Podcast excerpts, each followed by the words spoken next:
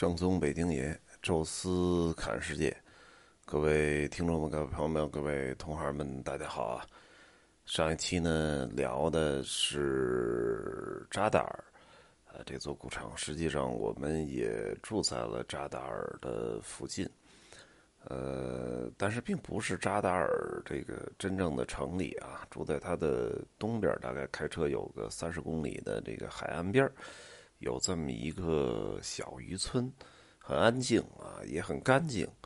呃，我们到的时候呢，其实已经天气都呃天色已经渐渐晚了啊，就是入住完了再出来的时候已经是黑天了。呃，但是呢，刚刚下了一场小雨啊，所以整个的街道啊什么的被冲刷的都特别的干净。呃，晚上拿着这个照相机照照夜景，感觉还不错。而且正好呢，在酒店呢跟前台聊聊天儿。我说你这个小镇啊，有什么呃好一点的景点没有？比如说什么老一点的教堂啊，什么这些东西。他说这个倒没有啊。说但是有一个全世界特有名的一个岛啊。我说这怎么会呢？我说我没听过。他说这新兴岛啊，新兴岛就在我们的。呃，这个小镇的斜对面啊，大概直线距离两公里就有。我说啊，真的吗？然后赶紧我就打开这个谷歌地图啊，果不其然啊，就在我们住的那个小镇的斜前方，呃，大概有个两三公里的样子啊。那么有那么三个连着的岛，其中有一个就是非常标准的一个心形。啊，大家要喜欢看那种什么网红推荐呐什么的，实际上都知道，就是克罗地亚这个新型岛，啊，就就是还是挺有名的啊。但是人前台说了啊，其实这这边也有那个专门过来哈，租船要去看看那个新型岛，但实际上岛上什么都没有啊，哪怕有个什么教堂啊之类的都没有啊，完全就是一个荒岛，所以那个可能就是。如果你有直那个叫什么无人机的话，呃，可能飞起来俯拍一下，可赶上那个天天色啊什么的都比较好的话，也许还行。否则的话，呃，应该就发生可真啊。我们这个也没有人带无人机啊，所以琢磨这地儿也不知道早晨起来去拍啊，所以就算喽啊。我们继续前行。第二天呢？呃，出发的挺早的，啊，其实是任务比较重啊，因为第二天要看斯普利特、戴克里坚宫这块儿，然后在这吃饭之后呢，还要开车啊，距离不算短啊，开到这个波黑的一个重要的古城叫莫斯塔尔啊，看他那个老桥，哎，然后看完桥之后还要再呃再吃个晚饭啊，然后再开回克罗地亚，要住在。呃，就是波黑的那个出海口的那位置啊，就尼姆就非常离的这个克罗地亚边境就非常近了，所以整个的这个行程其实还挺长，而且有不少的山路啊，实际上呃也挺挑战的啊。但是那天呢，我们上午的时候其实做了一个类似小的自费景点。啊，因为正好路过了这溜的古城啊，觉得如果杜布罗尼克还真的不能算是个小城，扎达尔呢，还有斯普利特又不够完整啊，这古城并不完整，呃，这个新旧的建筑高低错落的放在一块儿啊，所以说还想啊，游客还想看一个那种保存的完整性很高的古城，所以当时呢，我就。琢磨了一下，到底是去特勒吉尔还是去西贝尼克啊？正好呢，就是看了看路程，也跟司机商量了一下。司机觉着去西贝尼克可能更理想啊，因为我们正好这个从海边的渔村就不不上高速了啊，因为上克罗地亚的高速还需要再翻一下山，然后再没开三十公里又下来了啊，所以去西贝尼克正好就是说沿海继续走。啊，这个到了之后，然后再上高速，在斯普利特，这样相对是比较方便的，啊，所以就选择了这个西贝尼克。西贝尼克呢，其实还有一点复杂，呃，它是不是这个什么意大利人呐，或者罗马人建的一个城市？它是一个斯拉夫人建的城市，啊，曾经呢还短暂的作为过克罗地亚这个王国的首都。它这个位置特别好啊，它是一条河的河流的入海口，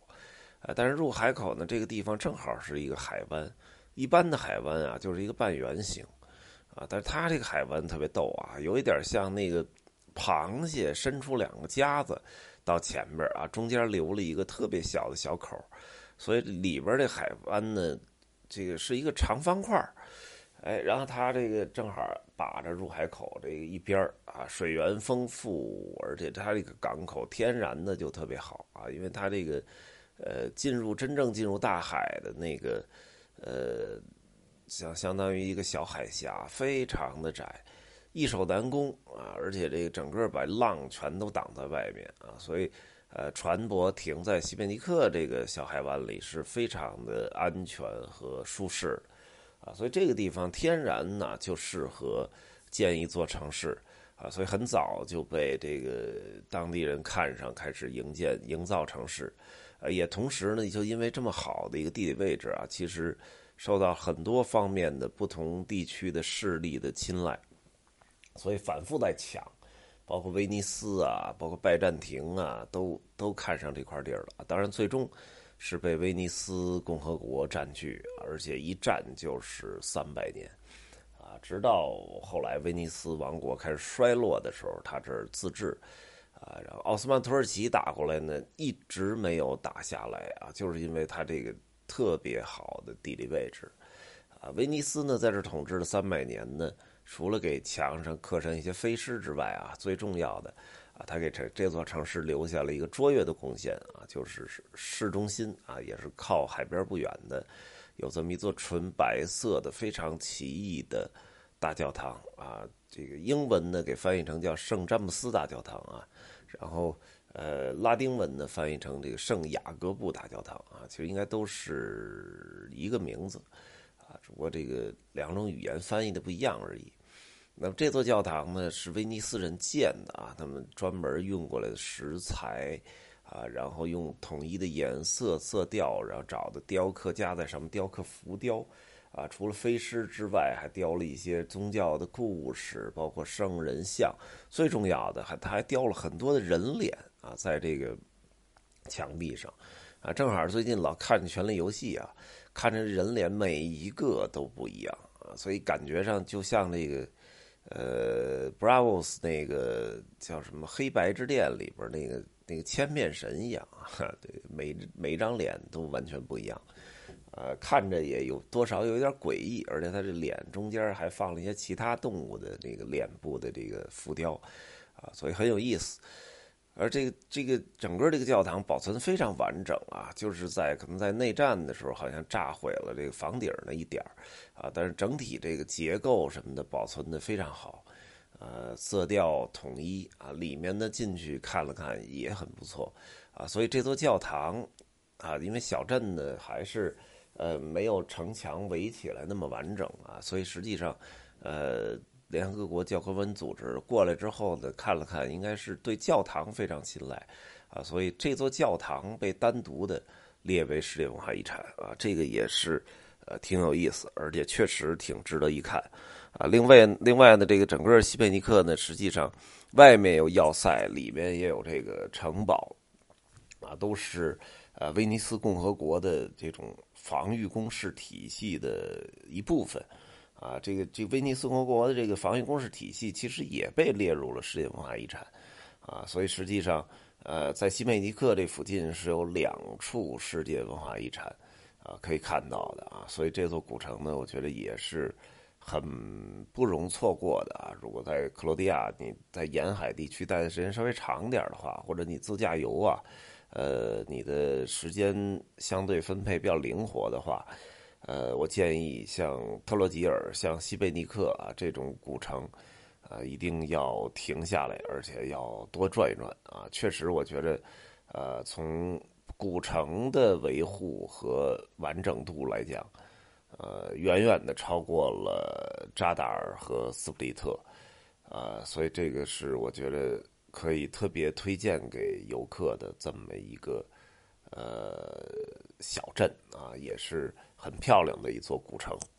好了啊，这期呢就跟大家简单聊聊西贝尼克啊。那么下一期呢，就是又来到了斯普利特。我记得我曾经可能还说过啊，包括嗯戴克里先宫啊之类的。这次呢，因为加了《权力游戏》的一些内容啊，正好看到那个整个那个城市的时候，又感觉不一样了啊。因为它是迷林的拍摄地啊，所以下一期啊，这个。跟大家聊一个另外一个角度啊看到的斯普利特啊，好了啊，这期呢就跟大家聊到这儿啊，咱们下期再见。